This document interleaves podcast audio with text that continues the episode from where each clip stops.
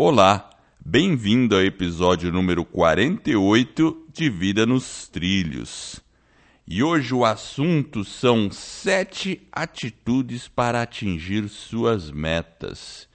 E olha, eu estava revisando essas sete atitudes e realmente, se você tiver essas atitudes, a probabilidade de você atingir as suas metas será muito maior.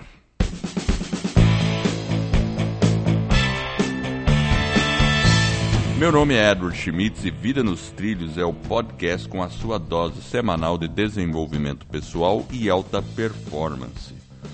Eu e meu parceiro de podcast, Jefferson Pérez, destrinchamos as técnicas e comportamentos que irão levar você rumo às suas metas e sonhos.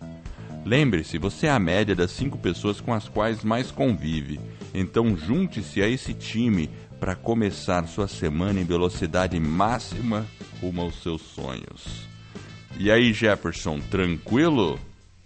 Opa, tudo nos trilhos. E contigo, Edward? Comigo tudo excelente.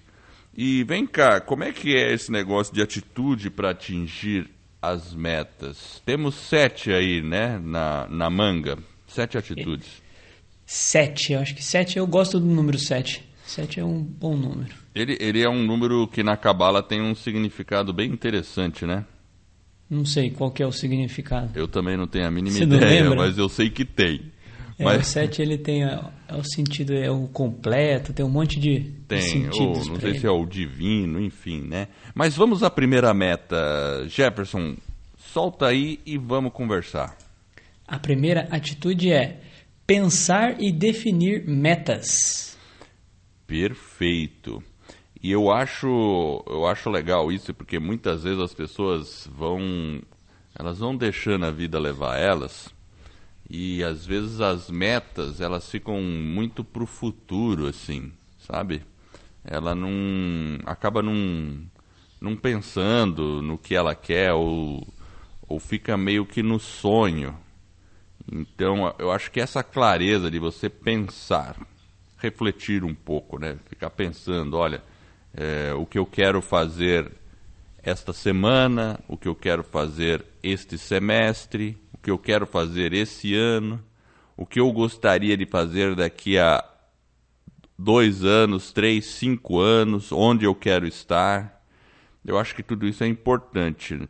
Eu, eu recentemente estava fazendo entrevistas de, de emprego, assim, pro para contratação de pessoas, né? E normalmente eu pergunto para a pessoa que eu estou entrevistando, ah, ó, qual que é o seu objetivo aí para os próximos cinco anos, tal, né? E muitas vezes a pessoa, não, ela só responde que é conseguir um emprego. e, não fala mais nada, ela não avança um pouco, né? Às vezes eu fico um pouco decepcionado com isso. É porque, na verdade, quando a gente fala em atingir metas, é, tem que ter um planejamento de, de curto, médio e longo prazo. Porque existem metas que são mais desafiadoras e elas vão exigir mais tempo. Porém, se a gente não começar a pensar nelas já de imediato, agora, nesse momento, dificilmente a gente vai conseguir alcançar. Por isso que quando a gente fala de pensar e definir a meta, às vezes as pessoas eu percebo que existe um certo receio em definir uma meta porque ela é muito talvez desafiadora, então a pessoa fica já meio receosa, fala, puxa, mas isso aqui é muito grande. E aí vem aquele receio. E ou ela imagina que todo mundo pode alcançar a meta e ela não pode.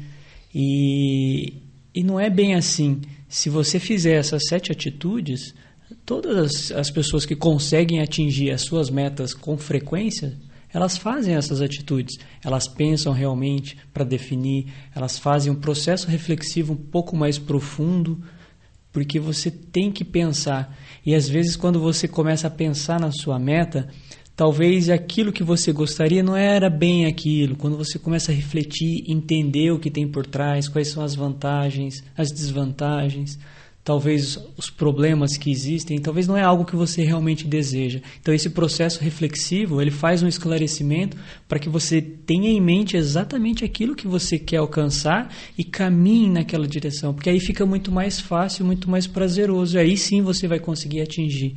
Mas esse processo reflexivo, ele é muito importante. E realmente as pessoas têm essa dificuldade em pensar, em definir metas, principalmente essas mais de médio e longo prazo. É, eu, eu vejo assim, o que você falou, que as pessoas deixam de pensar nisso, é a questão dos pensamentos limitantes que vêm por trás. Então, se a pessoa passou por um período, por exemplo, sem muito dinheiro, com certa dificuldade, todas as metas que requerem um pouco mais de, de grana, vamos dizer assim, ela acaba nem pensando nesse tipo de meta e nem sonhando com esse tipo de meta, porque ela já automaticamente fala, não, eu não tenho dinheiro, isso não é para mim, e nem pensa. Só que esse que é o ponto, né? Eu acho que realmente sonhar e pensar a meta, pensar o que você quer, é fundamental para você começar a viabilizá-la. Porque se você não pensar naquilo, Vamos supor que você precisa de um dinheiro para abrir um negócio, a pessoa quer abrir um negócio, mas ela não tem dinheiro, então ela não pensa nisso. Mas é importante manter essa chama acesa, né? Que nem uma chama piloto de um fogão lá, né? De um aquecedor. Deixa ela ali quietinha, acesa, não deixa apagar totalmente. Porque talvez o fato de ficar ligadinha ali, o cérebro e as circunstâncias vão se formando e um dia você percebe, opa, eu tenho uma pequena oportunidade aqui que pode me levar mais próximo a essa meta, né?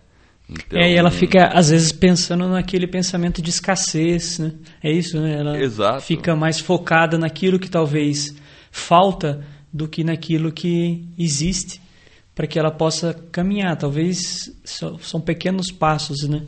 A pessoa fica focada no problema e não na solução, né? Fica, Exato. não tenho dinheiro, pronto. Ou não pensa na solução. Como conseguir dinheiro?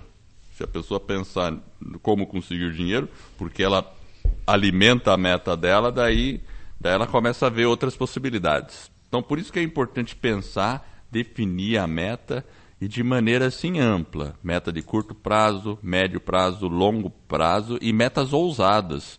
Não tem que ter medo nessa fase, porque você está só pensando, né? Esse tipo de atitude tem que ser alimentada, aquela coisa de infância, né?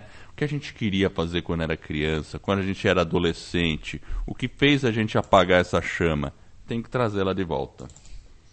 É isso aí. E aí vamos para o segundo passo, né? O segundo passo é escrever a meta. É incrível, né? é... né? Porque assim, as pessoas geralmente pensam a meta, mas acabam não escrevendo no papel. Parece que é uma atitude é, simplória o fato de escrever, qual a diferença isso vai fazer. Mas normalmente quando a gente pergunta para uma pessoa, você acha que meta escrita tem mais poder que não, a meta não escrita? Normalmente a pessoa concorda. É, sim, eu acredito que escrever uma meta, né? É, acho que imprime mais significado. Só que aí você pergunta, tá, e quais são as suas metas para esse ano que você escreveu no papel? Hum, coça a cabeça e vai falar, não escrevi nada. Não é mesmo, Jefferson? É. Você tem as suas metas escritas aí, Edward? Eu tenho. Tem, olha que legal. E, e veja que interessante, de tempos em tempos, elas podem ir mudando. Né? Eu tenho um journal comigo e eu sempre tô com, assim, é, eu sempre estou levando ele para lá e para cá. Tá na minha mochila, tal. E, e, a questão do journal é um caderno. E, e, é lá que eu geralmente anoto minhas metas. É, e, e, é legal que quando você tem uma meta grande, depois você fica trabalhando muito as submetas. Né? Porque eu já tenho as minhas metas grandes definidas já há um bom tempo. Claro, de tempos em tempos elas vão mudando. As metas grandes, elas não mudam tão frequentemente. Porque elas são mais de longo prazo, então é natural. Mas dentro da meta grande, as submetas elas ficam mudando, porque ela está mais relacionada com a estratégia. E aí eu também coloco lá, às vezes eu fico voltando para trás e falo, ó, oh, eu pus essas estratégias lá atrás, não, mas agora eu acho que a estratégia melhor é essa aqui, né? Aí eu anoto lá também, né? Entendeu? E aí Sim. eu fico com um caderno todo rabiscado. Exatamente, eu te, é todo rabiscado. Ele está praticamente acabando. Eu vou ter que começar um novo agora. Mas ele fica todo rabiscado, toda uma loucura. Às vezes eu faço desenho, às vezes é outro assunto, enfim, né? É, mas é para ser livre mesmo o jornal, não precisa ser uma coisa muito travada, né? Aí vai meio de cada um, né? Mas é, porque inclusive tem uma pesquisa que indica né, que quando você escreve a meta, a sua chance de alcançar ela é muito maior. É... Ela, se não me engano, é 43% maior de você ter o sucesso e atingir a sua meta quando você escreve. Mas não é mágico, né? Eu vou lá, escrevo, põe na gaveta e vai acontecer. É um escrever intencional. A gente tem que ter a intenção de colocar aquela aquela meta e no papel, mas também trabalhar para que ela aconteça. E quando a gente fala de pensar a meta, quando a gente fala de escrever a meta, a gente tem que lembrar que nós temos várias áreas na, no, né, na vida. Então, qual é a minha meta financeira? Qual é a minha meta de saúde física? Talvez a minha meta espiritual? Como que eu, né, o que, que eu vou fazer para evoluir em cada uma das áreas? No meu trabalho, no meu desenvolvimento pessoal. Então, são várias áreas que a gente tem que pensar, às vezes, em ter diferentes metas. E muitas vezes uma ajuda a outra, elas são um pouco inter. Uh, elas estão entrelaçadas, mas a gente tem que pensar que são várias áreas, a gente tem que cuidar de todas elas. É, Óbvio, em alguns momentos talvez umas vão ser mais importantes que as outras, e aí você tem, né? Você tem que ir equilibrando os pratos mas ao longo da vida, não só pensar, né? Nós falamos no item 1, pensar a meta, mas pensar a meta de uma forma geral para a nossa vida como um todo também é importante. É, uma, uma dica legal, você falou escrever e do estudo aí, que é da Universidade Dominicana da Califórnia, tá? E realmente são é 43% mais chance de atingir a meta. Mas uma sugestão que eu dou pro pessoal: pega hoje mesmo um caderno e lista as suas metas importantes, né? Lista três aí, talvez é, algo que seja importante para esse ano, ou talvez para esse ano e o ano que vem. E mas escreve lá no topo do papel: eu, põe seu nome, fulano de tal, me comprometo a lutar para atingir as metas abaixo. E põe lá meta número 1, um, meta número 2, meta número 3 e assina embaixo e põe a data você vai sentir que o peso da responsabilidade é maior. E Seu vai... caderno está assinado, Edward? O meu tem várias assinaturas. Tem. Você tem. assina. Então depois você vai tirar uma foto e vai colocar lá pra gente. Vixe, gente é um rabisco total, ah, meu a gente cara. Quer, agora nós vamos pôr lá na. O pessoal olhar, nós queremos ver essas suas anotações aí. Pega uma parte lá que você pode compartilhar com a gente. Não, com certeza. O bom, vamos para a terceira meu caro Jefferson? É, a gente pode escrever a meta, mas ela tem que ser clara e objetiva. Isso, de forma detalhada. Aqui vem um pouco daquele negócio de fazer uma meta smart. Né? A gente é. já falou do smart, né?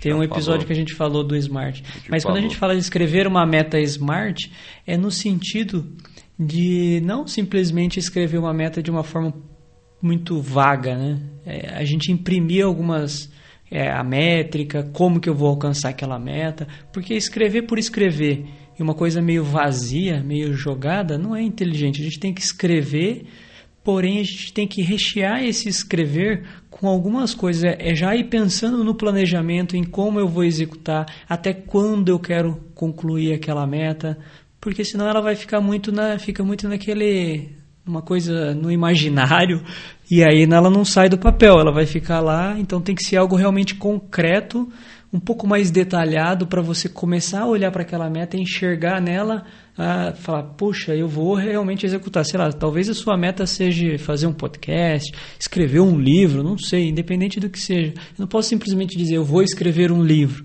É muito simples, é muito vago. Não, eu vou escrever um livro, o tema tal, até o ano X ou até o mês tal, vou fazer isso, sei lá, uma vez, duas vezes por semana, eu vou escrever duas, três páginas. Então você começa a rechear e detalhar a sua meta para que você realmente consiga olhar para ela e falar: legal, eu vou escrever um livro até dezembro de 2019, vou trabalhar semanalmente escrevendo duas, três páginas por dia e em 52 semanas eu vou ter um livro de 200 páginas. Enfim, é muito mais poderoso, muito mais né? te dá uma sensação também de você agir, né? tem um monte de coisa que está ali dentro daquela meta. Eu acho que isso que é interessante, você ir para um próximo nível, não ficar muito superficial.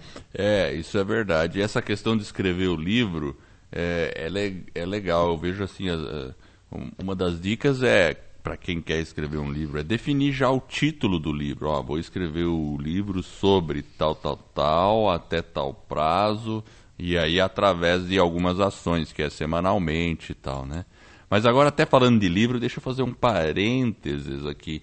Quando eu estava lá no evento nos Estados Unidos, o Podcast Movement, teve uma palestra lá que o cara falou que a gente pode escrever o livro em se eu não me engano, era 60 dias, sabe assim, ou 90 dias, uma coisa assim, né?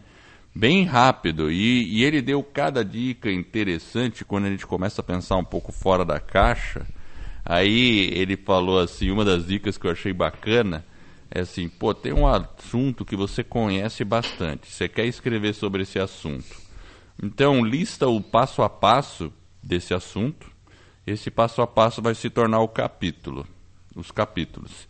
E aí, grave uma aula sobre isso. Se você tem dificuldade de escrever, simplesmente ponha uma câmera ali ou um gravador, grave isso e vai ensinando. Ensine, como se você estivesse ensinando alguém. Faça isso, pega todo esse material, contrata um jornalista e fala para ele assim: agora transcreva imprima um pouco da minha personalidade, do jeito que eu falo, corrigindo e depois me entrega o manuscrito. E aí você revisa e você já tem praticamente um livro. Olha que interessante. Interessante, né? Quando a gente pensa, não, mas escrever um livro demora muito, né? De fato, não é uma coisa simples escrever um livro. Mas se você tem um assunto que você domina. Mas enfim, foi só um parênteses aí como você também detalhar uma meta de clara, forma clara e objetiva é importante porque você começa a encontrar soluções, né? Você pode digitar na internet como escrever um livro rápido, enfim, daí você vai encontrar ideias aí, né? Mas isso vale para qualquer meta, né? Outras metas aí também tem, tem a mesma possibilidade se você escrever. Então, acho que estamos Estamos já um, bem abrangente na, na, na etapa 3. Vamos para 4, Jefferson? Responsabilidade e comprometimento. Essa é uma coisa que é difícil às vezes, né? O pessoal começa animado, a gente é assim, começa animado numa atividade, depois quando, quando ela começa a virar uma rotina, aquilo que você falou, não, vou escrever duas vezes por semana tal. Na primeira semana você se sente bacana escrevendo. Na Segunda semana você tá ainda com gás. Yes! Terceira semana. Oh. Ai, tem que acordar e escrever. Eu tava afim de ver aquele episódio da Netflix ao invés de. Enfim. É, né? Hoje eu vou dormir até mais tarde. Exato. Não, mas eu tô escrevendo tanto, eu mereço um descanso. Aí você começa a se auto-sabotar. Exato. O cara começa a sabotagem. É. Então, assim, aqui a, a, responsabilidade é sua, não tem jeito. Né? Exato, mas o comprometimento, às vezes a figura, por exemplo, de um coach. O pessoal tem falado muito sobre coach e tal. E, e eu vejo, mesmo o pessoal de muita alta performance, o pessoal que está lá em cima, que você fala assim, pô, esse cara, ele nem precisa de coach, né? Ele é um coach, ele é um cara que consegue atingir tudo. Você vai perguntar, ele tem um, alguém por trás ajudando ele, sabe? É, é interessante, porque é como aquela figura do treinador. Né? Um, um, jogador de futebol, sem um treinador, não dá, né? Concorda? Né? Ou é. um técnico, não tem como, né? É, Para você jogar um jogo bem jogado, você precisa de alguém de fora, não é? Então a figura do coach é importante. Não, às vezes pode ser um amigo que faça essa figura, um, né, uma pessoa que está imbuída aí e, e quer te ajudar também, às vezes pode ser alguém profissional também. Porque aí ele vai te dar accountability, né, que é aquela autorresponsabilidade de você continuar nos trilhos rumo àquela meta. E claro, você entender um pouco os por que, você quer fazer aquilo, qual e entender a emoção por que, que eu quero escrever um livro? Talvez para contribuição. Por que, que eu quero perder peso? Talvez para saúde. Entender os porquês fazem com que a gente, na hora que quer largar os bets, né? A gente pense na, no real propósito e aí, opa, não, não é por aí, deixa eu continuar. E aí encontre forças para continuar tendo a responsabilidade e o comprometimento. É, porque o comprometimento, ele, ele tem que ser contínuo. E às vezes esse contínuo, ao longo do caminho, a gente pode talvez, em alguns momentos, vai, você vai se enfraquecendo, mas é importante que você tenha realmente alguém que possa te guiar e às vezes é uma forma de você bater um papo, de você esclarecer alguns pontos. E a gente tem que pensar que nós temos muitos pontos cegos. E talvez esse ponto cego que a gente não está enxergando e que uma outra pessoa vem de fora e coloca aquele ponto para você, aí você realmente esclarece, aí você, aquele comprometimento que você talvez achava que ele não estava existindo, talvez era um ponto cego que você não estava enxergando. Era alguma peça naquele quebra-cabeça que você estava tentando montar para realmente atingir a sua meta, para avançar, isso que estava impedindo você de progredir. Então, às vezes é bom a gente ficar atento, principalmente com esses pontos cegos. É, e às vezes o pessoal por exemplo, vai, ah, não, acho que é bom contratar um coach para você poder atingir essa meta, tudo, cara. Não, mas um coach é caro, tal, não sei o quê. Mas vamos pensar o seguinte: se o fato de você contratar ou não o coach, vamos lá, você não contrata o coach, aí leva dois anos para escrever o livro, mas ao passo, se você contratar, você vai levar apenas seis meses e o resultado final talvez seja melhor. Olha o custo de estar tá esperando dois anos para ter aquele seu objetivo concluído, comparado com seis meses, né? É, é. sabe assim, a gente, a gente tem que pensar que realmente, às vezes o tempo, o tempo urge, a gente tem que, a gente não pode deixar os nossos projetos para a vida inteira. Então, o apoio de uma pessoa pode ser até um cônjuge, né, um amigo, e, e tem os profissionais aí que eu acho que vale bem a pena é, considerar na hora de, de buscar comprometimento. Vamos à frase da semana, Mr. Jefferson. Vamos lá.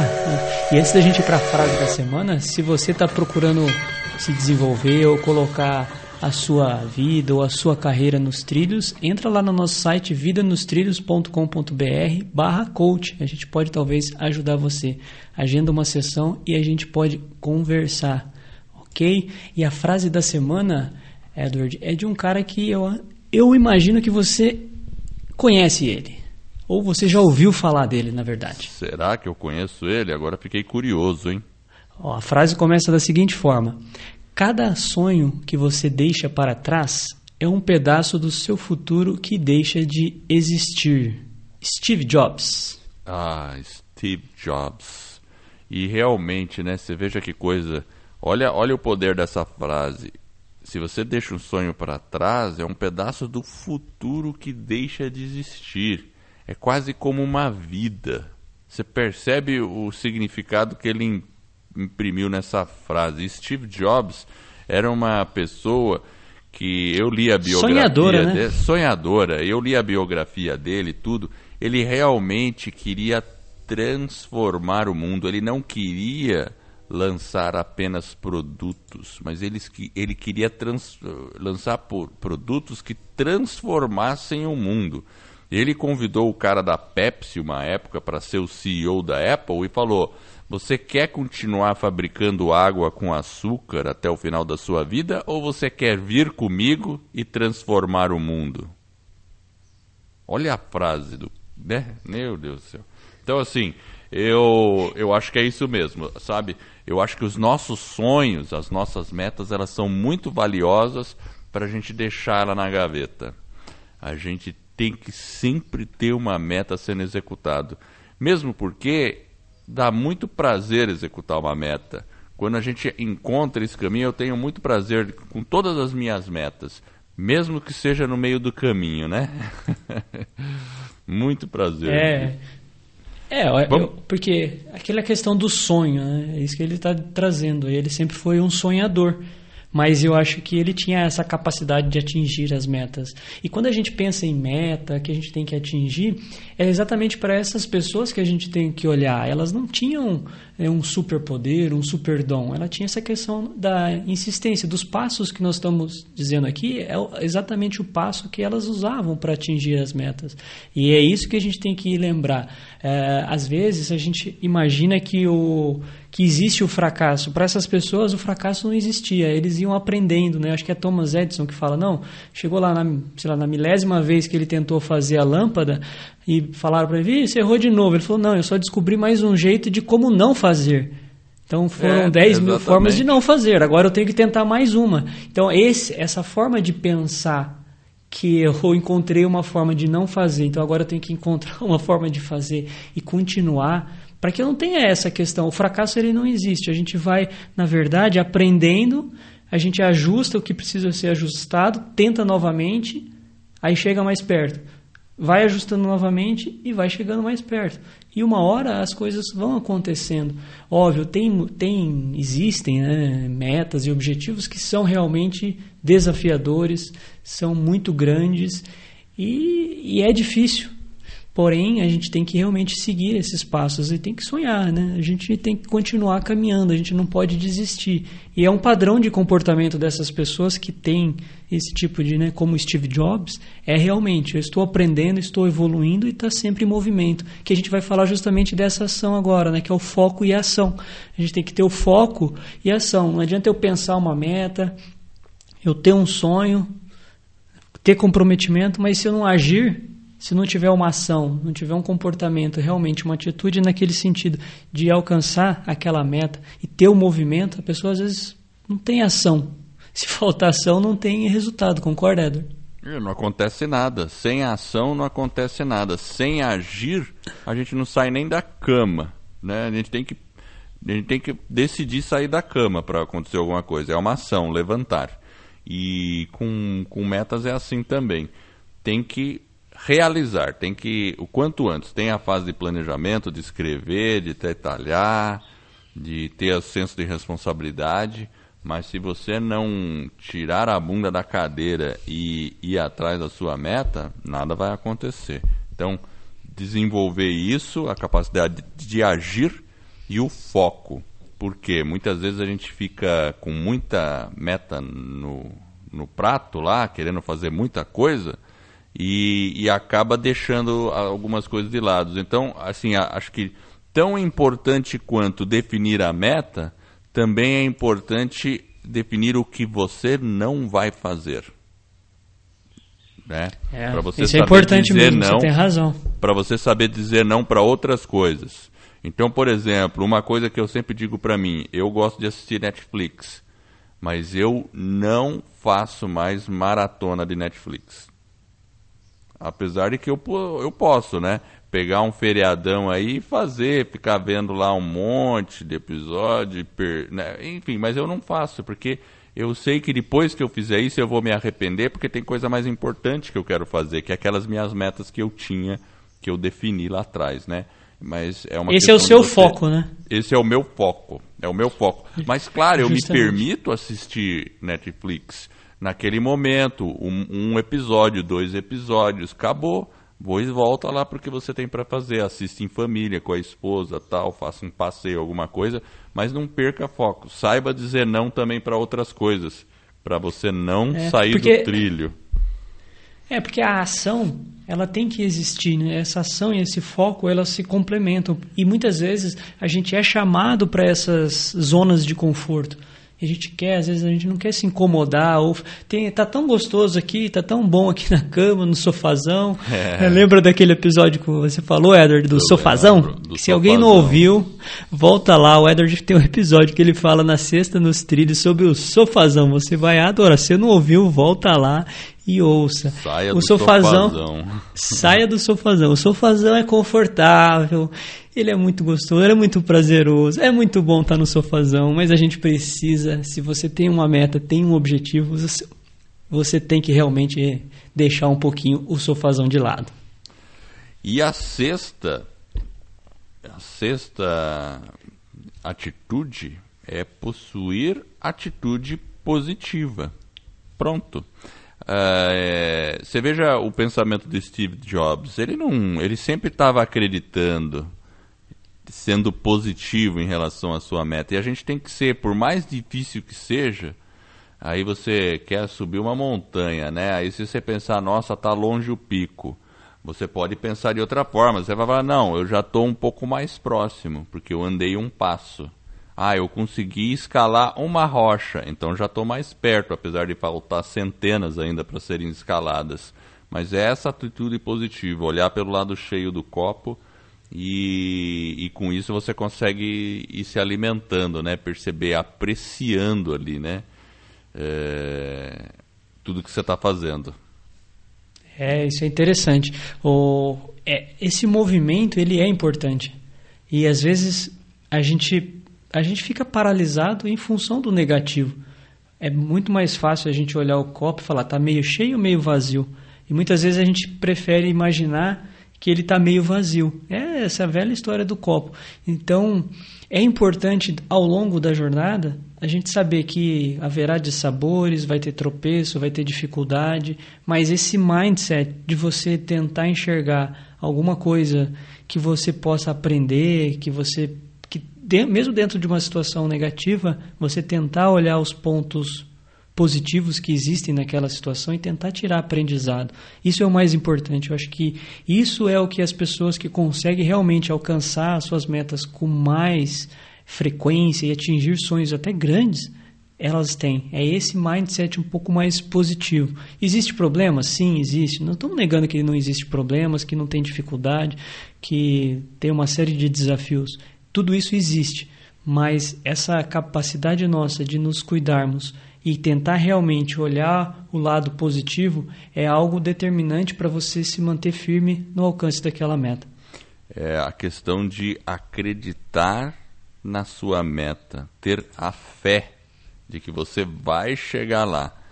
Isso, junto com a é, atitude positiva, e já é uma atitude positiva você acreditar, né? Porque se a pessoa falar, ah, não vai dar certo, começa a ficar assim, pronto, tá tendo uma atitude negativa, né? Então, o, manter o próprio, a chama acesa. O próprio cérebro não vai encontrar uma solução para isso, né, Edward? Não. Porque se você já está dizendo que você, ó, eu não consigo, ele não vai buscar. Se você já falou para ele que não, então se você já está dizendo, ele... olha, eu não sou capaz, eu não vou conseguir, então, ah, olha, só tem problemas. É, você está se contaminando ao invés é. de estar tá se fortalecendo. O cérebro, muito pelo contrário, na hora que você fala para si mesmo, eu não vou conseguir, o cérebro fala, beleza, assunto resolvido. Eu não vou conseguir. Oh. Pronto, aí ele fica tranquilão lá no sofazão. Exatamente, é isso aí. Agora, se você fala assim, não, eu acredito, eu vou conseguir, eu não sei como, mas eu vou conseguir. Aí o cérebro fala, caramba, ele acredita eu tenho que, que achar o que é.